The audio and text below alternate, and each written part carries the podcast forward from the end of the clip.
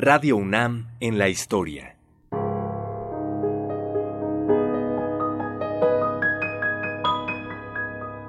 Nuestra es la voz. De todos, la palabra.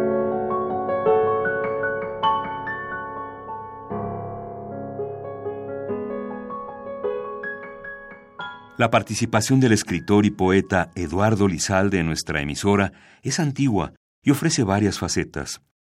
Hizo sus primeros programas en los años 50. Fue colaborador desde que las instalaciones de radio se encontraban en Justo Sierra 16. En 1970 pasó a ocupar la subdirección y un año después la dirección, en donde estuvo poco tiempo. Carlos Illescas en Memorias lo evoca de la siguiente manera. En esta ocasión me resulta grato evocar la presencia del poeta Eduardo Lizalde. Él llegó a Radio Universidad a principios de los años 60. Su tarea por las fechas no era la de lector, sino más bien la de comentarista de cine, adscrito a la sección de televisión dependiente entonces de una dirección general en la cual se hallaba en lo alto de la cúpula Max Au. Tanto Eduardo Lizalde como su hermano Enrique estudiaron canto. Su amor por la ópera no conoce fronteras. Lo han oído todo, lo conocen todo y en muchos casos lo han cantado todo, mas eso sí, en forma privada, para conocimiento de muy pocos privilegiados.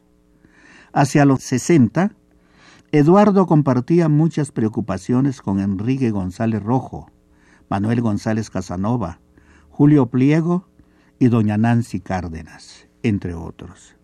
Estas preocupaciones llevaban un nombre, la crítica cinematográfica impartida por la televisión. Muy ceñido por Georg Lukács y Gramsci, a quienes sabía interpretar a la luz de Marx, Hegel y otros filósofos del materialismo dialéctico, entre los cuales no son menores Bontempele y Fischer, sus juicios cinematográficos devenían apabullantes Alguna vez en honor de su lucidez crítica, dijimos que su repulsa Ascenso, la prodigiosa cinta de Luciano Visconti, como monumento intelectual, era superior a la película misma.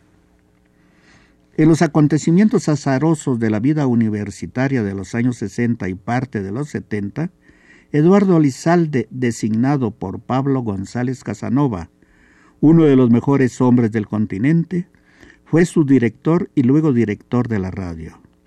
Fue el periodo durante el cual escribió Las escaleras de Odessa, La sangre en general, Toda cosa es Babel y sobre todo El tigre en la casa.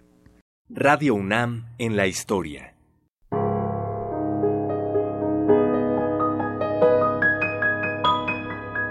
Voces de ayer y hoy.